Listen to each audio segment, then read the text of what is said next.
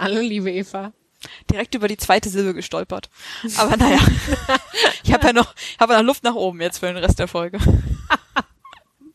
Was machen wir denn heute, Eva? Wir nehmen heute die 13. Folge unseres fantastischen sozialwissenschaftlichen Wissenspodcasts Herzkopfen auf. Hm. Vielleicht sollten wir kurz sagen, wer wir sind, oder? Richtig. Guter Hinweis. Ich bin Eva Markowski. Ich bin, äh, wie sagt man, Doktorandin am Fachbereich Sozialökonomie an der Uni Hamburg in VWL. Und ich bin Luise Görges. Ich bin Juniorprofessorin an der Leuphana Universität Lüneburg für VWL, insbesondere Mikroökonomie. Und ähm, worum geht's heute, Luise? Im akademischen Nähkästchen sprechen wir heute darüber, was eigentlich die Zielgruppe unseres Podcasts sein soll und ob es uns wohl gelingt, die zu erreichen. Mhm. Und im Hauptteil unseres Podcasts geht es diesmal um ein Papier zum Bias von Lehrerinnen und Lehrer, Lehrern gegen Schüler, Schülerinnen und Schüler mit migrantischem Hintergrund. Na dann, würde ich sagen, legen wir los und geht los. Haben viel Spaß, wie immer. Aber erzähl mal, Eva, du wolltest uns ja heute berichten im, im Nähkästchen. Nee, wollten wir das überhaupt so machen? Du wolltest uns heute im Nähkästchen berichten, dass du interviewt wurdest. Mhm. Genau, also ähm, ich wurde interviewt für einen anderen Podcast, den es aber noch gar nicht gibt. Und deswegen macht es auch keinen Sinn, jetzt schon zu referenzieren. Aber mhm. ich werde sozusagen nochmal darauf zurückkommen, wenn äh, der Podcast offiziell auch veröffentlicht wird, was, ja. wie mir versprochen wurde, wohl im frühen Sommer der Fall sein wird. Aber ähm, ich wurde interviewt zu unserem Podcast-Projekt mhm. in einem Podcast, alles sehr meta. ähm, und wurde ähm, unter anderem gefragt, was ich anders machen würde, wenn ich jetzt noch mal von vorne anfangen würde. Ja. Mir ist nichts eingefallen. oder ich glaube, die Frage war, was nicht so gut geklappt hat am Anfang oder so. Und ich war so da und dachte so, nö, läuft doch alles. Selbstkritisch wie immer. Man kann ja auch mal sagen, wenn was funktioniert. Läuft alles bestens. Also, und dann sind mir noch so Kleinigkeiten eingefallen, wie dass ich halt immer noch zu schnell rede in der Regel und dass das wahrscheinlich für Hörerinnen manchmal anstrengend ist, wenn ich einfach ganze Silben und Wörter verschlucke. Ähm, und dann habe ich aber auch noch mal drüber nachgedacht und da hatten wir ja vorher auch schon mal ja. off-air sozusagen drüber gesprochen über diese Frage von wie wie also wie voraussetzungsreich gestalten wir die Inhalte, die wir hier präsentieren mhm. oder wie wie viel erklären wir eigentlich? Ja. Oder etwas allgemeiner formuliert vielleicht noch, was ist denn jetzt eigentlich unsere Zielgruppe und was ist, ja. also was ist unser Anspruch an uns selbst, wenn wir hier Forschung vorstellen? Ja. Also auf Deutsch gesagt, die Frage nörden wir zu sehr rum. Ja, genau, so hast du es auch dann beim ersten Mal formuliert, glaube ich, genau. Ja. Weil und ich habe erst ja. Hm, nee, erzähl mhm. erst mal. Also ich habe erst, als du das erste Mal das gesagt hast, habe ich gedacht, nee, wir nörden doch überhaupt nicht rum. Also wir sind mhm. doch eigentlich total äh, also wir geben uns schon Mühe, die Grundlagen immer noch zu liefern für die Sachen, die wir, die wir mhm. so erzählen. Aber dann hast du ein paar Beispiele genannt und dann habe ich das schon auch eingesehen, dass wir halt, also vor allem wenn es, also vielleicht bestimmt, wenn es um Statistik geht und statistische Methoden und so, aber auch um Begriffe, ne? Also einfach. Ja, ich glaube, oft erklären wir zwar Sachen, aber dann sind wir, also sind wir trotzdem in dem Sinne voraussetzungsreich, dass wir dann im, im weiteren Verlauf relativ zügig darüber sprechen und dann nicht mehr nochmal ein bisschen langsamer auch begründen, warum das jetzt die Theorie bestätigt oder mhm. nicht. Mhm. Also In der Interpretation jetzt, dann sozusagen. Ja, genau, genau. Ja. Was halt dann klar ist für, für jeden, der halt und jede, die halt Ökonomik in irgendeiner Form studiert haben. Und wenn das jetzt unser erklärtes Publikum sein soll, dann ist das ja auch okay. Aber ich, also ich persönlich fände es eigentlich nach wie genau. vor cool, wenn das nicht unser erklärtes Publikum genau. ist. Also ich freue mich natürlich über jede Ökonomin und jeden Ökonom, der unseren Podcast hört und sich irgendeine Form von Interesse und Freude daran entwickeln kann. Ja. Aber ich, eigentlich war es ja gedacht als Wissenschaftskommunikation Kommunikationsprojekt und das ist ja schon so ein bisschen das auch in die Breite tragen. Ne? Ja, genau. Also eigentlich fände ich es schon cool, wenn wir es schaffen würden, Sachen so zu erklären, dass auch nicht studierte Sozialwissenschaftlerinnen, sage ich mal im weitesten Sinne, die Ja. verstehen. Genau. Also so, Und- dass auch meine Oma Lust hat, uns zu hören. Shoutout an meine Oma an dieser Stelle, die, Viele die, Grüße an Luises Oma. die uns ab und zu hört, aber manchmal auch sagt, nee, also das war ja jetzt zu abgehoben. Ja, es ist eine faire Kritik auf jeden Fall. Ja. Also ich würde mir an der Stelle auch tatsächlich mehr Feedback von unseren Hörerinnen und Hörern manchmal wünschen. Ja. Weil ich auch wirklich, also erstens weiß ich nicht, wer uns hört. Ich weiß so ein bisschen ungefähr, wie viele Menschen es sind pro Folge, aber ich habe keinen guten Überblick darüber, was das für Menschen sind. Ja. Die einzigen Statistiken, die wir in irgendeiner Form als Podcast-Schaffende haben, sind die von Spotify. Und das ist wirklich, das ist wirklich nicht viel. Ne? Das ist, mit welchem Geschlecht sich die Person identifiziert, in welcher Altersgruppe die fällt und was sie sonst so für Musik hört. Und das, ist, das sagt mir echt nicht irre viel über die Menschen. So, Udo Lindenberg. Okay. Klar. Oder auch ganz oft so ganz abgefahrene, abgefahrene Elektrokram, von dem ich noch nie gehört habe. Keine Ahnung, wer diese Menschen sind. Oh, das möchte ich mir auch gerne mal näher angucken. Vielleicht können wir da auch mal eine spannende Analyse drüber machen, Eva. Ja, auf jeden Fall. Also und ach so und man weiß noch in welchem Land die Menschen sich befinden und aber das ist wirklich einfach das ist wirklich alles.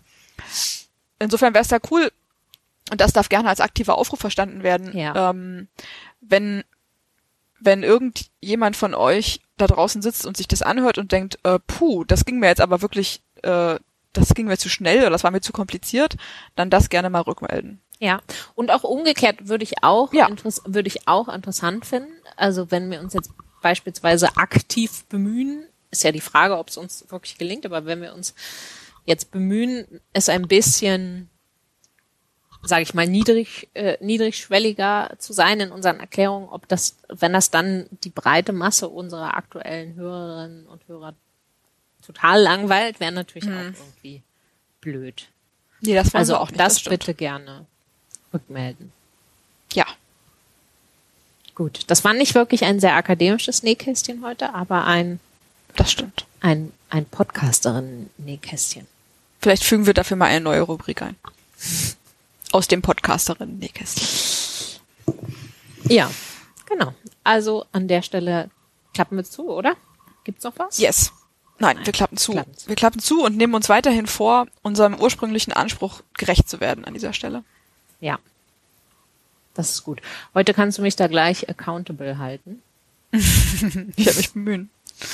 Genau, das, du hast das uns war heute auf jeden Fall schon mal großes Versagen, dass ich, dass ich das jetzt gerade nicht mal geschafft habe, auf Deutsch zu sagen, oder? ja. du hast uns heute ein Papier mitgebracht, Luise. Ich, Ich weiß ein Ich bin Papier gespannt wie ein Flitzebogen, wie man so schön sagt. Trommelwirbel. Und zwar ist meine Wahl inspiriert von unserem Nähkästchen letzte Woche, wo es Ich habe um, keinerlei Erinnerung an unser Nähkästchen. was habe ich mir Vor zwei Wochen im Übrigen. Oh ja, vor zwei Wochen. Da ging es um Bias, eigentlich hauptsächlich um, um Oh ja, richtig. Bias von Studierenden gegen Lehrende. Mhm. Da wollte ich jetzt allerdings nicht mehr noch tiefer bohren, sondern wir haben es auch kurz angesprochen, dass natürlich auch Bias gibt von Lehrenden gegenüber den Personen, die sie bewerten. Mhm. Und darum soll es heute gehen. Da habe ich nämlich ein wirklich sehr interessantes Papier aufgetan von Alberto Alesina, der ja im letzten Jahr, glaube ich, leider verstorben ist, viel zu früh. Ja. Äh, Michela Calana, Iliana La Ferrara und Paolo Pinotti. Die sind alle entweder an der Harvard University oder in Bocconi. Also ein Team von, ich glaube, sie sind alle vier auch italienisch stämmig. Ähm, und es geht Italo-amerikanisches Tier. Genau, genau. Und sie sind, ähm, jetzt hatte, ich hatte direkt so eine Bud Spencer und Terence Hill Assoziation. Vier Fäuste für ein Halleluja. Witzig, ich hatte eine äh, Sopranos Assoziation, das natürlich auch nicht weniger klischeebeladen ist. Nee, natürlich nicht. Um Gottes Willen. Aber ja, es ist auf jeden Fall ein sehr, würde ich mal sagen, ein sehr schlagkräftiges Papier. Insofern ist es vielleicht nicht, nicht, nicht und mit sehr viel Sprengkraft. Insofern nicht ganz, ganz unpassend. Ähm, und zwar, ich, ich habe gedacht, ich, ich fang, versuch heute mal so anzufangen, äh, wie du das das letzte Mal auch gemacht hast, nämlich Oh, indem, ich dich, indem ich dich was, indem ich dich was frage. Aber es ist, du musst jetzt nicht den Erklärbär spielen, sondern ich, ich frage dich einfach mal, ähm, kennst du den Implicit Association Test? Oha, ja, den äh, kenne ich. Hast du sowas schon mal gemacht? Ich äh, habe mal so einen Online-Test gemacht. Ja, ich glaube, es war der Implicit Association Test. Kannst du dich noch ungefähr erinnern und kannst ein bisschen was darüber erzählen, wie das funktioniert, was da das Ziel ist? Also das Ziel weiß ich wohl noch. Da geht es darum, so implizite ähm, ähm, Vorurteile oder Biases aufzu oder zu messen, aufzudecken. Ähm, ich weiß nicht mehr genau, ehrlich gesagt, wie das gemacht wurde. Auf, also ich nee, ich erinnere mich tatsächlich nur sehr dunkel. Ja, also gemacht wird es über Reaktionszeit. Ah ja. Also ich habe jetzt heute habe ich auch direkt noch mal einen gemacht. Ich bin mir nicht mal sicher, obwohl ich diesen also schon oft in der Vergangenheit von diesem Test gehört habe und auch oft gesehen habe, dass der verwendet wurde in, in Forschung, die mich auch interessiert hat. Ich, ich kann mich nicht erinnern, dass ich vorher schon mal einen gemacht habe, aber ist ja auch egal. Ähm, es ist genauso, wie du sagst, er soll so verdeckten, verdeckte Stereotype im Prinzip aufdecken. Und das wird gemacht ge über, über die Reaktionszeit. Also in dem Test, den ich heute gemacht habe, es gibt den, alle möglichen Varianten davon. Also in Bezug auf Geschlecht, in Bezug auf Alter habe ich gesehen, gibt es auch. Also alle möglichen Sachen, auch in Bezug auf, wie sagt man, äh, Körpertyp. Also ähm, ja, ob, ob man ähm, schlanke gegenüber äh, kräftigeren Personen anders bewertet, ob es da einen Bias gibt. Ähm, Das ist schon mal interessant, weil ich irgendwie dachte, dass so mehrere Dimensionen abgedeckt würden. Aber vielleicht habe ich auch einfach sozusagen mehrere Tests in einem gemacht. Aber das ist schon mal eine wichtige Information. Also man muss sich immer für eine Dimension eigentlich entscheiden, die man testet. Also das kann natürlich, das kann natürlich sein. Ich glaube ursprünglich, als der Test erfunden wurde, ich bin mir jetzt gerade gar nicht ganz sicher, ob, ob der Test in seiner Ursprungsform auf Geschlechterdiskriminierung abzielte oder auf rassistisch, auf die Messung von rassistischen Vorurteilen. Bin ich mir jetzt nicht ganz sicher, aber ich vermute, dass er auf jeden Fall ursprünglich sehr eindimensional war. Und dann, im, im, es kann natürlich sein, dass es jetzt auch Varianten gibt, die alles abdecken sollen. Wobei ich mich natürlich frage, was soll der Sinn sein von so einem Test, der so alle möglichen Dimensionen misst? Erscheint mir jetzt erst, das stimmt. Ja, erscheint mir jetzt irgendwie nicht ganz klar spontan. das stimmt. Aber genau, den Test, den ich heute gemacht habe, da ging es um, um rassistische Diskriminierung. Und in der Variante war es so, du musst im Prinzip immer Personen und bestimmte Adjektive sortieren. Und die Aufgabe sagt dir ganz genau, wie du sie sortieren sollst. Also es gibt sozusagen keinen Ermessensspielraum. Sag mal ein Beispiel. Also die Aufgabe sagt dir zum Beispiel, dass du die schlechten Adjektive, und es ist auch vorher genau definiert, was die schlechten Adjektive sind. Und das sind so Sachen wie, was weiß ich, ekelhaft, giftig, solche Dinge, dass du die nach links im Prinzip sortieren sollst oder beziehungsweise das, das läuft über die Tastatur, ne? also dass du auf, auf eine linke Taste drückst, wenn die kommen Und auf eine rechte Taste, wenn gute Adjektive kommen, wie schön, wunderbar, solche Sachen. Mhm. Und das wird kombiniert mit Bildern, in, in, dem, in dem Fall jetzt sind es Bilder, bei dem Test, den ich gemacht habe, Bilder von, von schwarzen Menschen und weißen Menschen. Mhm. Und auch da spezifiziert der Test sozusagen genau, wo du die hinsortieren sollst, nach links oder nach rechts. Mhm. Und die ah. Idee ah. ist sozusagen, und die, die, die Sachen kommen sozusagen hin, hintereinander. Ne? Die Idee ist sozusagen, dass ein Mensch, der einen Bias hat gegen schwarze Menschen, dem fällt es leichter, der ist schneller, weiße Menschen und gute Adjektive zusammenzusortieren. Also und, auf die gleiche Richtung sozusagen. Genau. Ja. Und, und schwarze Menschen und schlechte Adjektive zusammenzusortieren, als umgekehrt. Das heißt, wenn du es umgekehrt machst, ist die Reaktionszeit länger, wenn du so einen impliziert, impliziten Bias hast. Hm. Und genau, das, das funktioniert halt einfach dann über, über diese, über diese Bilder und diese Adjektive. Und dann, ich habe, wie gesagt, ich habe mir das jetzt gerade auch nochmal angeguckt und dann geht's halt, mh, mm, also du machst es sozusagen in allen, in allen Varianten. Ne? Also du musst äh, weiße Menschen und schlechte Adjektive zusammensortieren und, und schwarze Menschen und gute Adjektive und dann wird es getauscht und dann wird es nochmal auch von links nach rechts vertauscht und so weiter, mhm. was wo ist und so. Weil ich am Anfang habe ich erst so gedacht, was, jetzt äh, werde ich doch einfach nur darauf trainiert, dass die alle nach links gehören und so, aber das ist nicht so. Das wird dann, das, das wird alles eben rum, rumgetauscht. Mhm.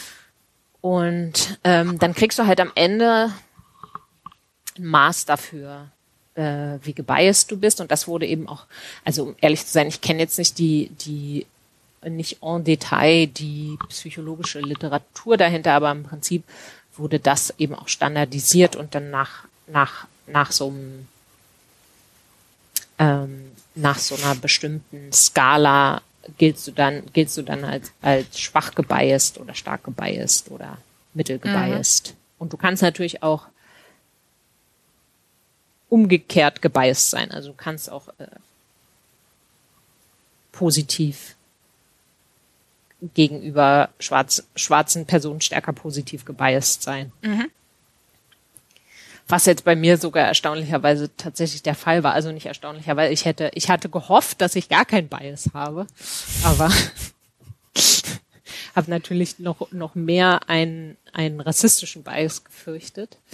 Aber, an, aber es ist auch so ein bisschen die Sache, dass der Test angeblich, das war zum Beispiel, das war zumindest früher oft die Kritik daran, eigentlich bei Leuten, die sich sehr viel mit Diskriminierung und Stereotypen und sowas beschäftigen, dass die eigentlich auch überdurchschnittlich schlecht in dem Test abschneiden sollen. Einfach weil sie sehr, sehr viel darüber nachdenken. Weil sie auf so einer Metaebene dann die ja, ganze Zeit verharren genau. und deswegen längere Reaktionszeiten haben. Ja, ja genau. Das kann genau, ich mir gut vorstellen, genau, ja. Ja. Gut, das ist der, das ist also der Test. Und äh, du, wie gesagt, am Ende kommt da halt so eine Punktzahl, Punktzahl bei raus. Ich habe jetzt gar nicht, ich keine Ahnung, was jetzt meine Punktzahl war, aber das, de, diese Punktzahl spielt jetzt hier in diesem Papier eine große Rolle. Da geht es okay. nämlich um die impliziten Assoziationen von Lehrerinnen und Lehrern an ein, an Mittelschulen im okay. italienischen Schulsystem.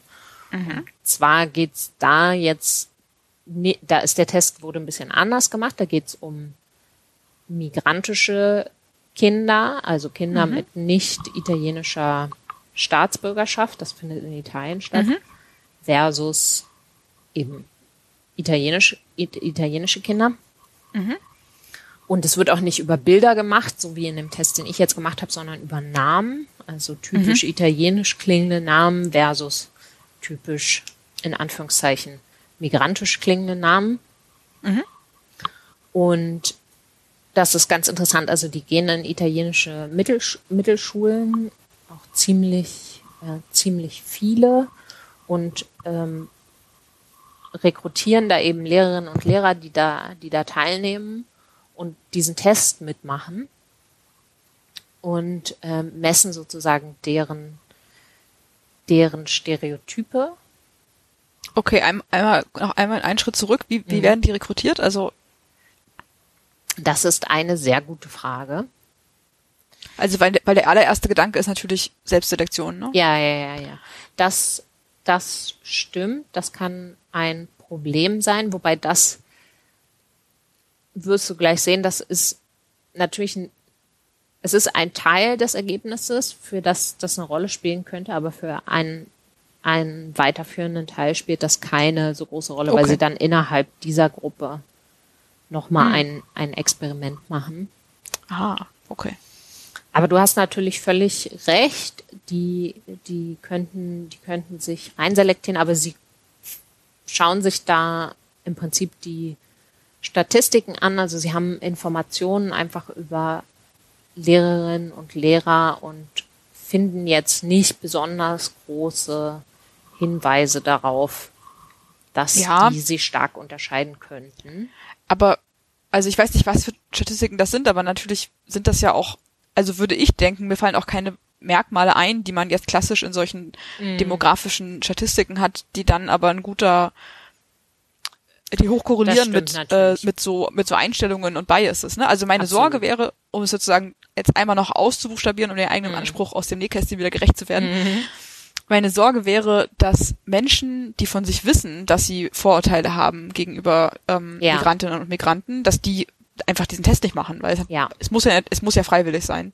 Ja, ja, ja. Und dass das deswegen und also dann wäre damit verbunden die Sorge, dass die sich aber nicht unterscheiden, zum Beispiel im durchschnittlichen Alter, Bildungsniveau, Wohnort, Sachen, die man halt klassischerweise misst in solchen, in solchen Sachen. Also, also sagen wir mal so, es ist ein, äh, was sie machen, um das zu vermeiden, ist folgendes.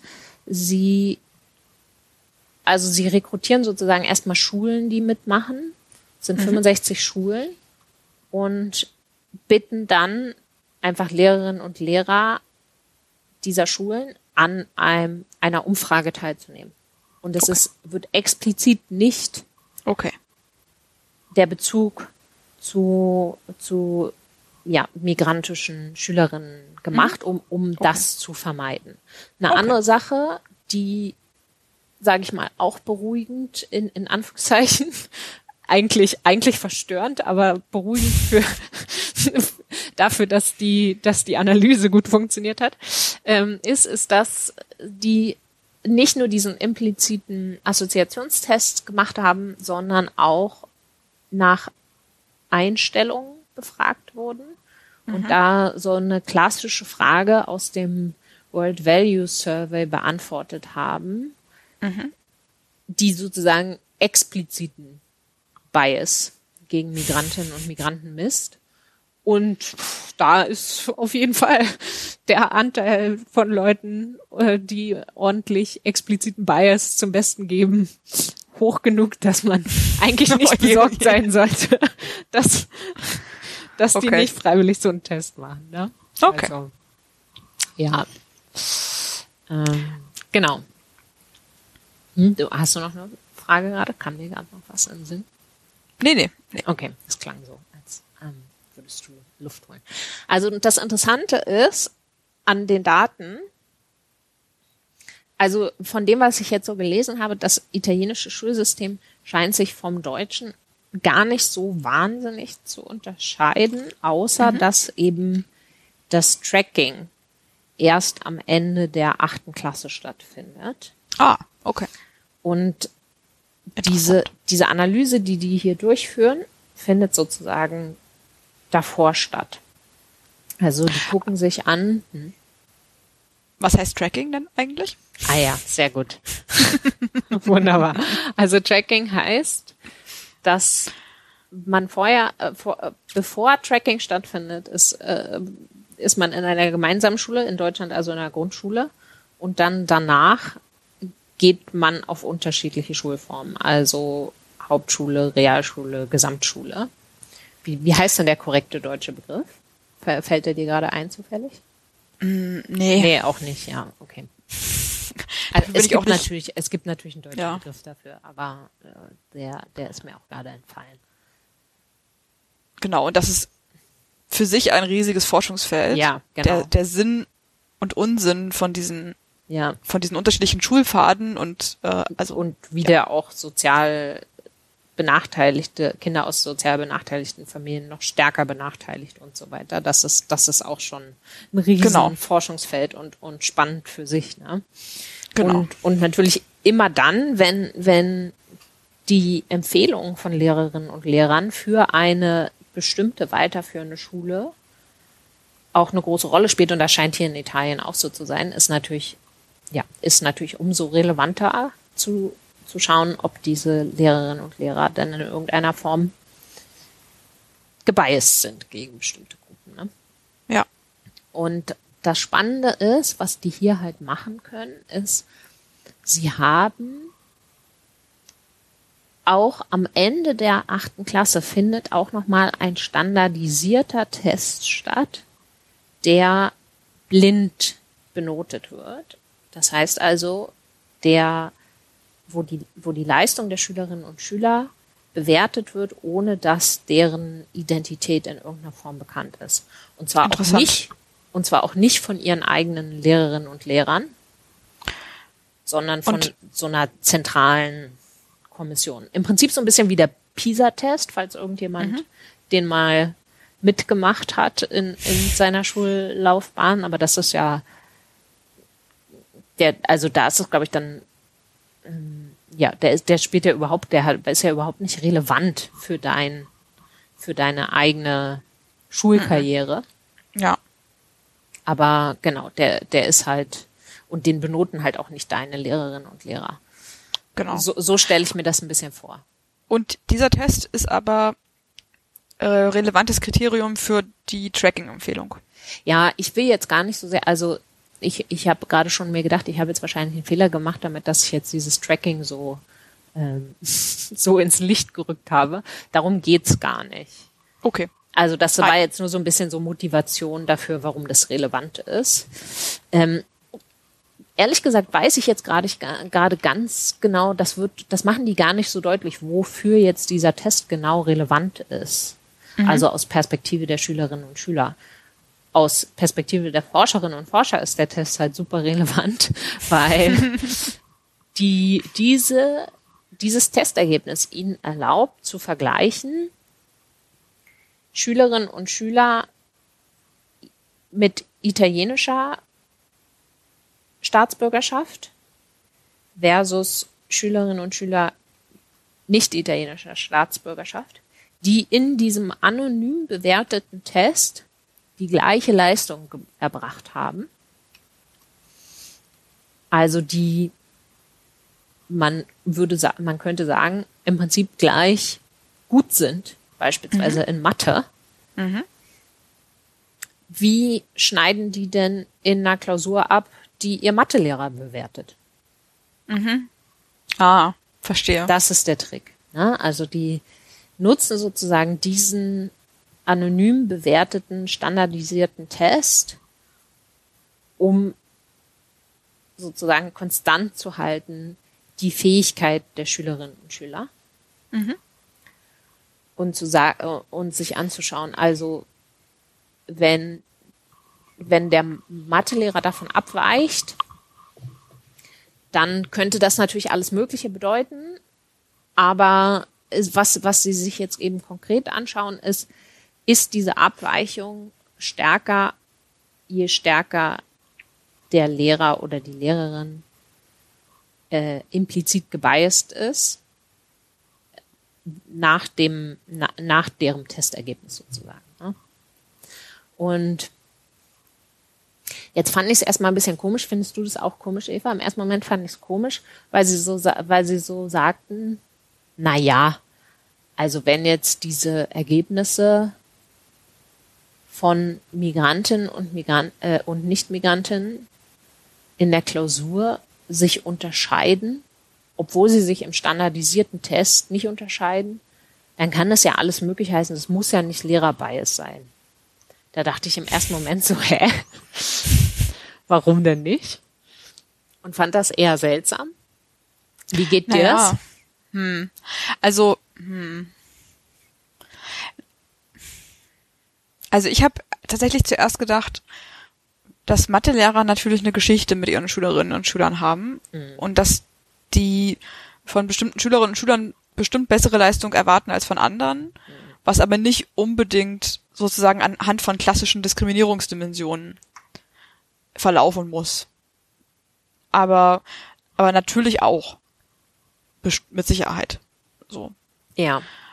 Und aber dann gibt's natürlich, wenn man drüber nachdenkt, noch eine ganze Reihe von Faktoren, die das Testergebnis, also zu unterschiedlichen Testergebnissen führen können. Also es kann daran Ja. liegen, wie zum Beispiel der Test gestaltet ist, ob das, Ja. keine Ahnung, einmal eine Multiple-Choice-Aufgabe ist und einmal genau. eine Aufgabe, wo ich einen ewig langen Rechenweg Ja. präsentieren Ja. muss. Es kann davon abhängen, ob ich an dem Tag gefrühstückt habe oder nicht. Es kann äh, sich darauf unterscheiden, ob ich einen Streit hatte mit meiner besten Freundin oder mit meiner Mutter vor dem Test. Ja gut, also, aber das sollte ja jetzt nicht so systematisch. Nee, da würde ich jetzt aber denken, das sollte ja jetzt nicht systematisch nach Migranten und Nicht-Migranten. Nee, aber variieren, davon haben wir auch aber- gar nicht gesprochen, oder? Nee, so, ich, Doch, doch, also, doch, ja. doch, das war schon jetzt meine, meine Frage, weil das haben sie, das, das sagen sie, die, die sollten Okay. sich jetzt nicht unterscheiden.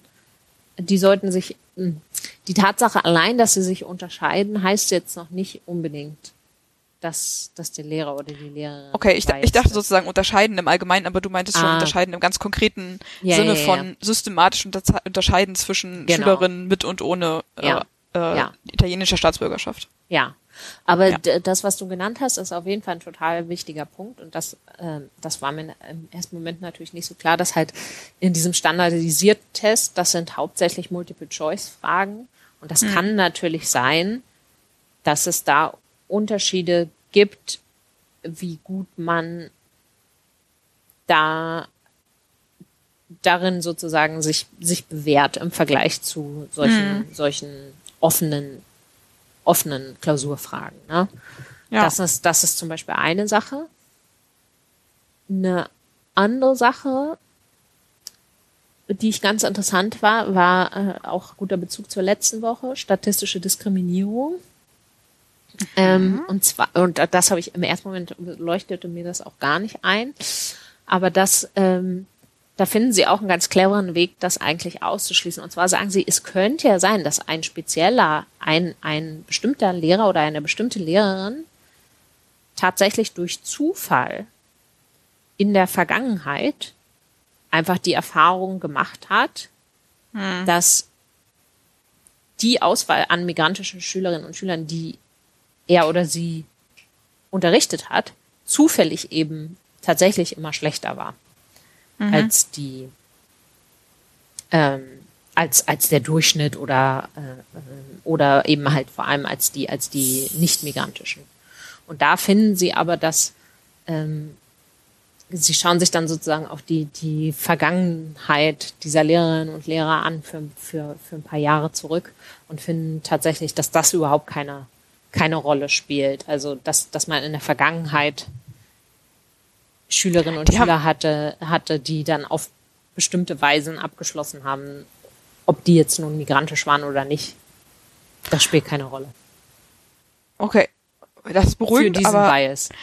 ich finde es total krass, dass sie diese Daten haben. Also die haben dann Informationen über die Ja. Schülerinnen und Schüler, die diese Lehrer unterrichtet haben Ja. in den vergangenen Jahren und auch über deren äh, akademische Leistungen sozusagen. Genau. Also für, Leistungen. für fünf Jahre, glaube ich.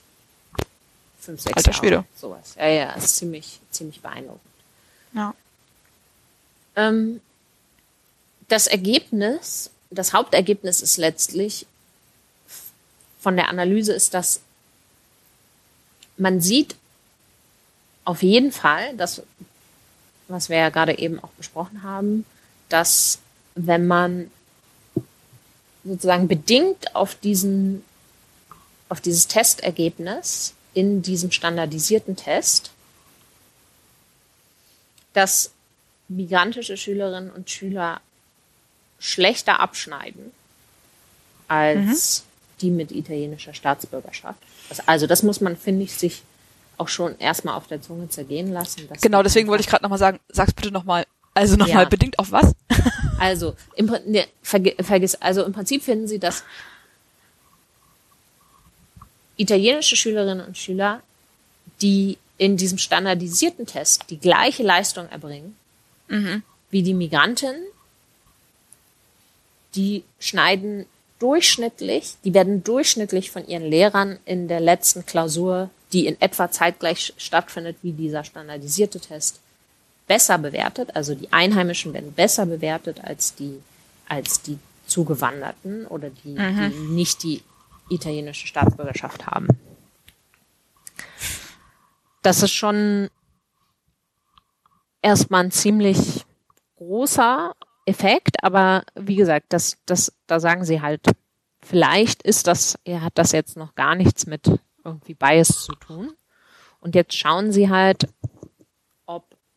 dieser Effekt größer ist für Lehrerinnen und Lehrer, die in diesem Implicit Association Test Mhm. höhere Stereotype gegen Migrantinnen gezeigt haben und finden eben raus, dass je höher deine Vorurteile oder dein, dein Implicit Bias sind als Lehrerinnen und Lehrer, desto schlechter bewertest du eben migrantische Kinder relativ zu den Einheimischen. Ja, plausibel und deprimierend. Sehr. Und sie machen dann auch noch eine ganze Menge, um zu auszuschließen, dass das nicht durch irgendwelche anderen Sachen getrieben ist. Darauf will ich jetzt gar nicht so sehr im Detail eingehen. Ein ganz interessantes Ergebnis ist, dass das, dieser Zusammenhang, der findet sich nur für Mathelehrer und nicht für Literaturlehrer. Also was bei uns jetzt Deutschlehrer wäre und bei denen wahrscheinlich dann Italienischlehrer. Ähm, Hä, das ist ja völlig kurios. Nee, habe ich im ersten Moment auch gedacht. Ah, Moment, lass mich, lass mich versuchen, selber drauf zu kommen. Ja, bitte. Es, es kommt daher, dass Mathe das objektivere Fach ist. Das hätte ich auch gedacht, dass das die, das Argument ist. Es wird ja auch oft gesagt, dass ähm, ja, Migrantinnen und Migranten vor allem in Mathe-lastigen Fächern dann auch besonders, wie sagt man, aufgehen, weil da eben die die, die, Die Hürde, Sprachvoraussetzung die nicht so genau hoch nicht ist, so eine ja. Hürde ist, genau, ja. Ja. Das, das hätte ich auch gedacht, aber das Argument, also vielleicht, ja, vielleicht ist es auch das gleiche Argument. Aber im Prinzip können die hier zeigen, die haben nämlich Informationen darüber, ob das Migrantinnen und Migranten der ersten oder der zweiten Generation sind.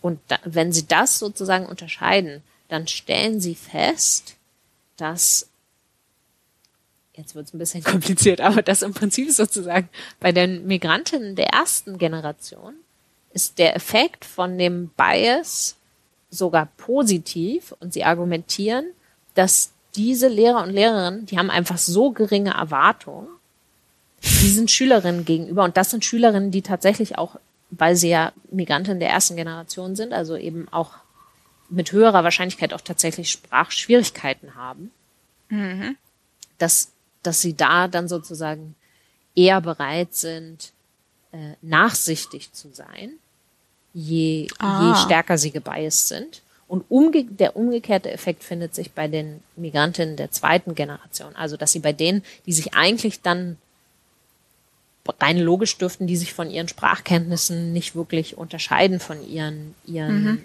äh, Mitschülerinnen und Mitschülern mit italienischer Spra äh, Staatsbürgerschaft. Ne?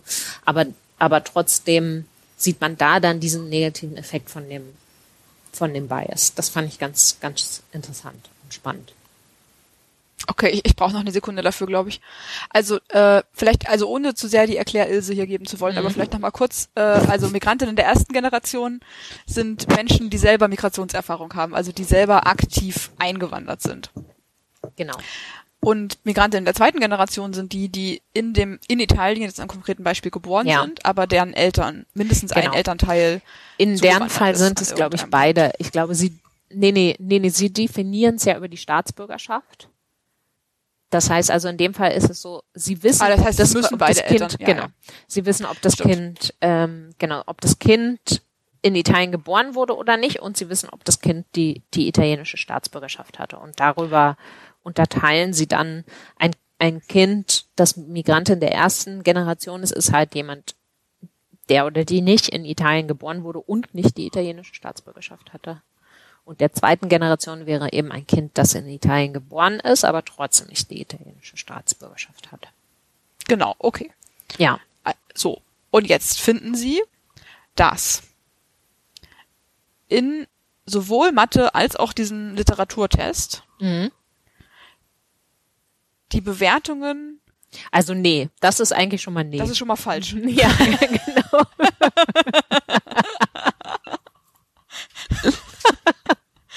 Also du musst mir noch mal ganz kurz erklären, du hast also diese Unterschiede zwischen erster und zweiter Generation, die du gerade erzählt Ja. hast, auf welche, auf welches Fach bezogen die sich? Die bezogen sich auf das, auf, auf Literatur. Ah ja, okay. Also in Mathe Okay. ist sozusagen immer, wann immer der Lehrer oder die Lehrerin einen Bias hat gegen Migrantinnen, dann sieht man sozusagen, dass, dass die, die Migrantinnen relativ zu den italienischen Staatsbürgerinnen schlechter bewerten, je höher, je höher der Bias der Lehrerin ist. Weil der Anspruch der Lehrerin ist, naja, was, es gibt hier, man muss kein Italienisch können, um Mathe zu können. Also gibt es keinen, sozusagen, ich habe keine Nachsicht mit Kindern, die aktiv eingewandert sind und deswegen schlecht Italienisch sprechen. Und deswegen, äh, sozusagen, lebe ich meinen Bias voll aus. Versus in Italienisch, diesem italienisch-lastigen Literaturfach, was auch immer das genau umfasst in Italien, da denke ich halt, naja, die armen Kinder, die sind erst eingewandert, die können auch nicht so gut Italienisch, dann Ja, genau. bin ich in meiner Bewertung etwas großzügiger. Ja, genau, das ist die Okay. Idee. Wobei ich denke, dass deren Argument natürlich ist, es ist ja ein implicit bias und dementsprechend denken auch die Mathelehrer nicht. Die denken ja, eben nicht, ich kann mal, ich, ich lebe das jetzt hier Ja, äh, ja. voll aus, sondern, Okay. aber ja. Aber vielleicht ja doch, also who knows. Nee, nee, da, dazu kommen wir noch. Dazu Ach kommen wir so, ja, ja, richtig, genau. Du hast ja gesagt, wir haben auch Informationen über Explicit Bias. Genau. Ähm, also es ist zwar schon so, dass diese Sachen ziemlich stark korrelieren, die Explicit Bias und Implicit Bias, aber es gibt eben auch Leute, die sich ihr, ihres Biases nicht bewusst sind oder nicht so stark bewusst sind. Und ähm, das ist auch das, was jetzt im zweiten Teil des Papiers die entscheidende Rolle spielt. Und zwar machen die jetzt da ein Experiment, in dem sie Lehrerinnen und Lehrern die Ergebnisse ihres Tests zukommen lassen, aber eben randomisieren, also zufällig auswählen, welche Lehrerinnen und Lehrer die Ergebnisse bekommen, bevor sie Schülerinnen und Schüler benoten und d- wer sie erst hinterher bekommt. Verstehe. Und die Idee ist, dass wenn ich Leute jetzt mit ihrem impliziten Bias konfrontiere, dass sie dann aktiv versuchen, dem entgegenzuwirken, wenn sie Ja. das als etwas Schlechtes empfinden selber. Ganz genau. Wobei du jetzt natürlich schon wieder, du bist schon wieder viel weiter am Anfang. Du bist schon wieder beim, beim Schritt zwei. Am Anfang interessiert die jetzt erstmal nur, Das Problem habe ich öfter, ja. am Anfang interessiert die erstmal nur, hat es jetzt überhaupt einen Effekt? Man würde eben Okay, erwarten, wenn man die Leute darüber informiert, dass sie gebiased sind, äh, würde man ja eigentlich erwarten, dass, dass die sich da denken, oh, oha, passe ich mal ein bisschen besser auf. Genau. Also okay, Und- das ist die Erwartung, dass die Leute, die diese Information Genau. bekommen, bevor sie bewerten, dass die weniger äh, äh, abweichen in ihrer Ja, Bewertung von dem ja. standardisierten Test. Genau. Und tatsächlich finden sie, dass diejenigen, die dieses äh, Feedback vor der Bewertung erhalten haben, die Migrantinnen und Migranten systematisch besser bewerten im, Verha im Verhältnis zu den italienischen Staatsbürgerinnen als die Lehrerinnen und Lehrer, die das Feedback erst später erhalten. Das heißt also, dieses, dieses, ja, dieser, dieses Feedback über das Abschneiden im Test hat auf jeden Fall einen positiven Effekt in dem Sinne, dass es diese, diese diskriminatorische Lücke verkleinert. Aber hier das, wie ich finde, deprimierende Ergebnis, dass es eigentlich ausschließlich von Personen getrieben, die keinen expliziten Bias haben. Naja, aber das macht doch total viel Sinn. Ja, aber ist doch.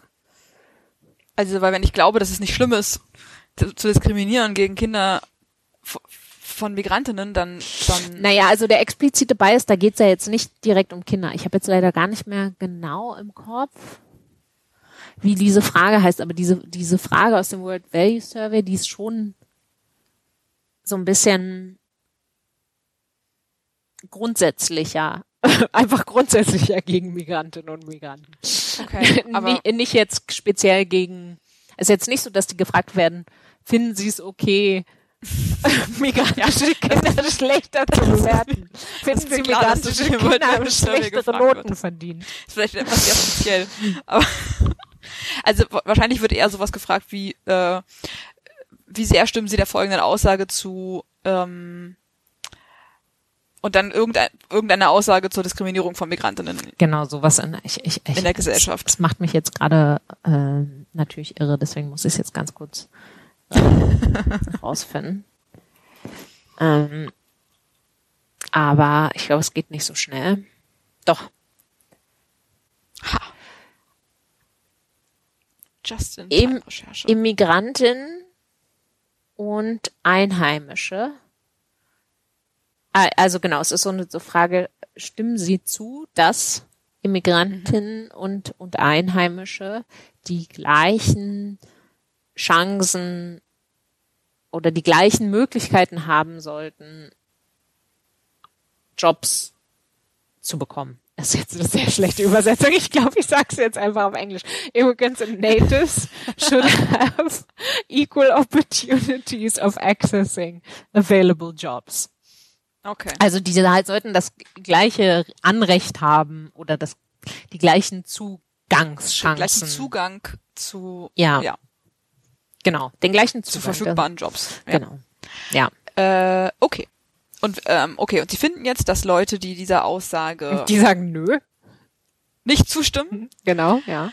dass die auch ihr Verhalten nicht, also ja. dass die das Verhalten ändern stimmt nicht, weil sie ja nur ein einziges Mal sich verhalten, aber dass die, ähm, dass auf die es keinen Ja. Effekt gibt, diese Informationen Ja. sich deswegen weniger diskriminatorisch selber zu Ja, verhalten. genau. Ja. Und das ist natürlich irgendwie traurig, aber trotzdem auch sehr erwartungsgemäß. Ja. Aber das heißt, das heißt für mich eigentlich, ähm, als, also das bringt mich ein bisschen zu einer anderen Schlussfolgerung als die Autorinnen und Autoren, die halt am Ende so sagen, na, diese Implicit Association Tests, die sind doch einfach ein, ein ganz tolles Tool, um auch so Biases zu korrigieren. Also, und die lehnen das auch so ein bisschen an daran, dass das zumindest in den USA und in Kanada auch durchaus üblicher wird, da auch ähm, in, im, im Berufsleben, wenn jetzt beispielsweise Leute, äh, wenn, wenn jetzt Ausschreibungen getätigt werden und, und, und man Leute einstellen möchte, dass beispielsweise gebeten wird oder erwartet wird oder eben den Leuten, die da in diesem, in diesem ähm, Auswahlkomitee sind, äh, so ein Test aufs Auge gedrückt wird. Also da, da kommen jetzt die Autorinnen und Autoren zu dem Schluss, das doch, scheint doch eine ganz gute Idee zu sein. Ähm, da würde ich jetzt denken, na ja, So, so. halt ja, für die Leute, die wirklich, die eigentlich keinen Bias haben möchten, ne? Äh, Oder- mal ganz kurze Frage zu den Ergebnissen. Mhm. Für die, die also bei dieser Einstellungsfrage offensichtlich mh, negative Einstellung gegenüber Migrantinnen haben, Ja. hat für die diese Information gar keinen Effekt Ja. oder sogar einen Effekt, der ihre Nee, Bewertung noch verschlechtert? Nein. so, so weit würde ich nicht gehen. Also, mh, lass mich mal kurz reinschauen. Also, wenn ich das jetzt so, das sind jetzt hier natürlich alles ziemlich viele Interaktionseffekte, aber wenn mich nicht alles täuscht und ich mich jetzt hier nicht total ver, vertue, wenn doch, korrigiere ich es in der nächsten Woche nochmal im Nachhinein, ähm, ist es, ist, scheint es so zu sein, dass die einfach gar nicht reagieren auf dieses Feedback. Okay. Aber dann, dann finde ich die Einschätzung der Autorinnen des Papiers nicht falsch. Nee, Weil natürlich ist schon viel gewonnen, wenn man zumindest die Leute, die Diskriminierung für falsch halten, aber trotzdem implizite Biases haben, was ja einfach total verbreitet ist und auch ganz schwierig ist, sich dagegen zu Mhm. schützen. Klar. Wenn, wenn man die dazu bringt, sozusagen das zu reflektieren und daraufhin ihr Verhalten zu verändern, das ist ja, Ja. schon mal viel gewonnen. Das stimmt natürlich, ja. Dann ist das Problem nicht gelöst, aber es ist, glaube ich, ein guter Schritt in die richtige Richtung. Wobei sie auch anmerken, es ist auch nicht ganz klar, es könnte auch überkorrigieren. Das können sie eigentlich in dem Fall jetzt mit ihren Daten gar nicht sagen. Ja, ich bin Weil, ja eine große Freundin von Überkorrigieren. ja, ja, ja, genau, aber die sind dann natürlich, ähm, also die sind, sage ich mal, vorsichtig zumindest im Sinne von, das, das kann man jetzt, und das finde ich auch in Ordnung, das kann man jetzt einfach mit den Daten nicht sagen und was das dann für, für, für Wohlfahrtseffekte hat und so weiter, kann man auch nicht sagen. Aber man sieht eben zum Beispiel, dass diese, diese Information über die, über das Ergebnis wirkt sich auch auf die Bewertung von den Literaturlehrerinnen und Lehrern aus, bei denen wir ja zum Beispiel vorher gesehen haben, die sind eigentlich zumindest im Aggregat ähm, verstärkt sich da nicht diese diese Diskriminierung mit dem Bias, ne? Und genau, also dementsprechend sagen sagen sie so ein bisschen, ja, muss man jetzt noch ein bisschen genauer evaluieren, ob Mir ist das übrigens gerade noch eine, Entschuldigung, hm, erzähl, beende mal den Satz. ob, muss man noch genauer evaluieren. Punkt beendet. Okay. Nee, es tut mir leid. Mir ist ja gerade noch ähm, eine alternative Erklärung für diese Unterschiede zwischen Mathe und Literatur Hm, eingefallen, dass es einfach andere Menschen sind, die diese Fächer unterrichten. Ja. Und vielleicht eine weniger starke Neigung zu ähm, Diskriminierung herrscht unter Literaturlehrerinnen als unter Mathelehrerinnen. Ähm, ja, aber die äh, Effekte sind auch da, wenn sie Lehrerin Fixed Effects benutzen. Ah. Aber gibt es denn Lehrerinnen, die beides unterrichten? Mm, nee, sie machen das ja für und ach so, ja, ja, ja, das kann natürlich sein. Sie machen das in und mm, kann ich nicht sagen. Sie machen das sowieso in getrennten Regressionen. Ähm, Ah, ja. Insofern kann deine Kritik natürlich trotzdem noch richtig sein. Also ist natürlich auch jetzt, naja, aber es ist nur eine Hypothese, die mir noch eingefallen ist, Ja, ja. könnte. Aber Ich weiß nicht, wie viele Mathelehrer dir jetzt auf, aufs Dach steigen, Eva. Die hat im Podcast gesagt, Mathelehrer sind alle Rassisten. Nein, das habe ich natürlich nicht sagen wollen. Ich kenne auch gar keine Mathelehrer. Was ist denn dein impliziter Bias gegen, gegen Mathelehrerin, Eva? Ja, weiß ich nicht, muss man mal testen. weiß nicht, ob es diesen Test schon gibt. ja, Äh, ist auf jeden Fall eine Lücke. Ganz klar. nein, aber also, mh,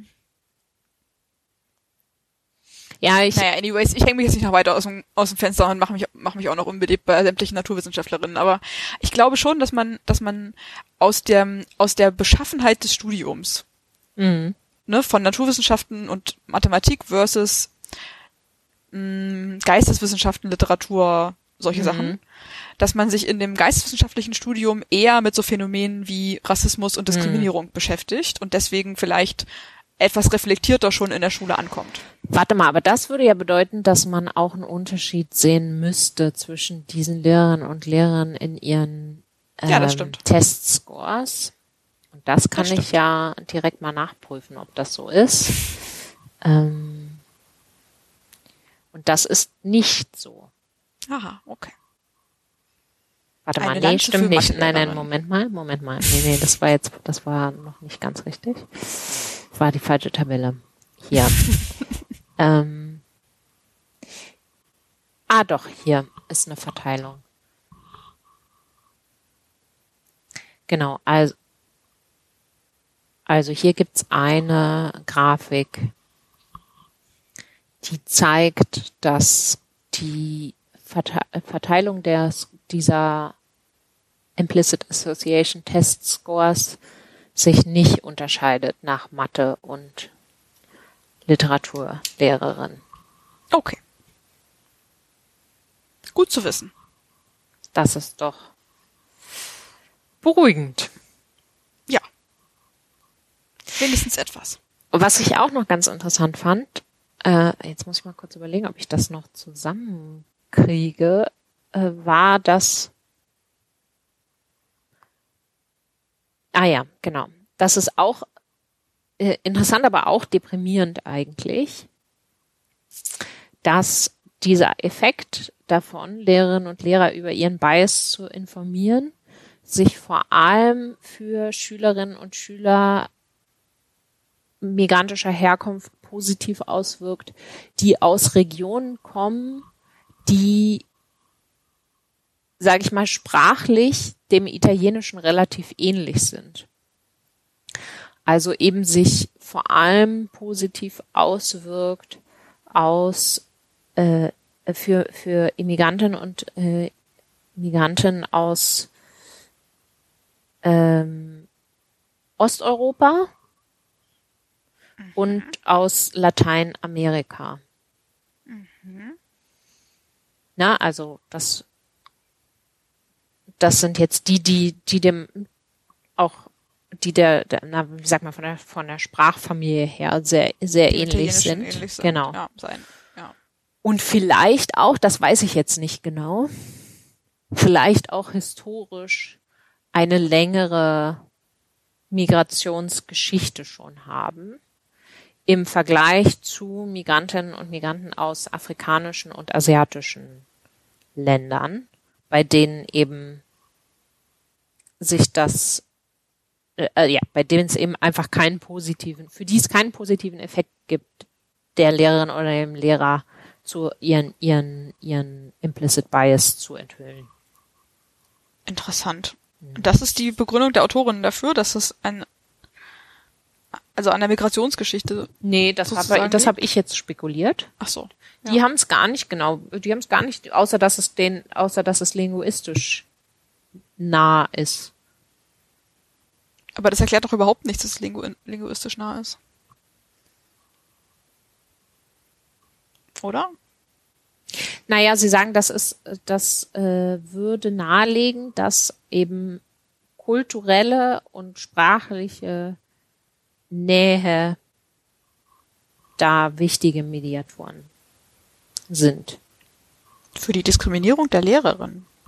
Naja, also du hörst, na, findest du das nicht naheliegend, dass du am ehesten aufhörst, die zu diskriminieren, die dir relativ, die dir selber noch relativ ähnlich sind?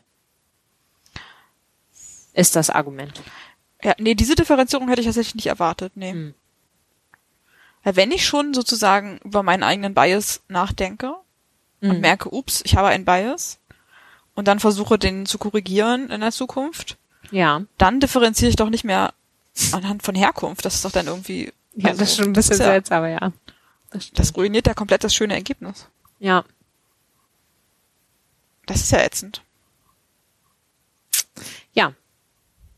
Es sind aber auch wieder nur die Mathelehrerinnen. Das ist nicht, das ist nicht ganz so, es ist anscheinend nicht ganz so klar, nicht ganz so klar für die Literatur. Lehrerinnen und Lehrer. Aber das scheint mir auch ein Ergebnis zu sein, dass die jetzt nicht so stark, das ist jetzt kein, kein, kein, wie sagt man, kein Schlagzeilenergebnis. Ist nicht im Abstract vorgekommen. Nee, genau. Oder in den verdammten Highlights, die für manche wissenschaftliche Journals obligatorisch sind. Und ja, ich glaube, das geht ins AEA oder so. Generationen von, von Wissenschaftlerinnen, die äh, graue Haare beschert haben. Und jetzt fasst dein 40 Seiten Forschungspapier in fünf Highlights, a maximal 35 Zeichen zusammen. Ja. Los.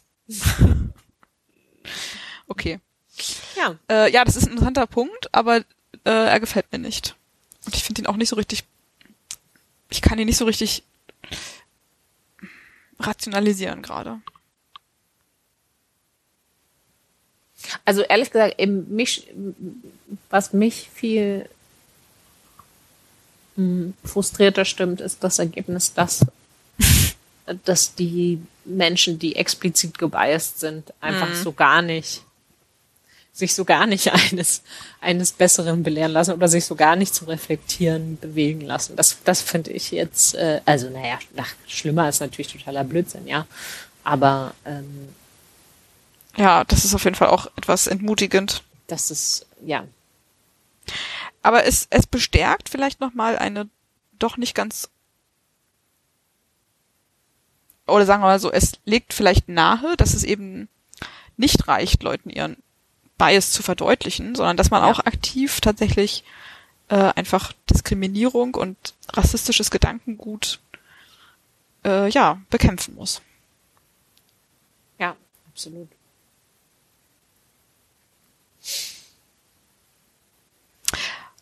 Gut, Ja. Das ist doch ein gutes Schlusswort. das war sehr interessant, Luise. Ähm, von wann ist das Papier eigentlich? Naja, also das ist jetzt ein Working Paper von 2018 und ich Ah, ja. vermute mal, da Alberto Alesina gestor gestorben ist, dass es jetzt wahrscheinlich den Bearbeitungsprozess etwas Nicht beschleunigt. Ja, genau. Also das ist wahrscheinlich auch ein recht traumatisches Erlebnis für die Co-Autorinnen und Co-Autoren und Ja. das muss man dann wahrscheinlich auch erstmal verarbeiten und dann ist vielleicht auch nicht der erste Gedanke, wie es jetzt mit diesem Papier weitergeht. Mm. Aber ja, ich kann mir gut vorstellen, dass das sehr, sehr hoch veröffentlicht wird. Ja. Vielen Dank, das war sehr interessant. Wie immer. Ja, hat mir Spaß gemacht, wie immer. Schön. Dann freue ich mich aufs nächste Mal. Ich mich auch. Bis dann. Bis dann.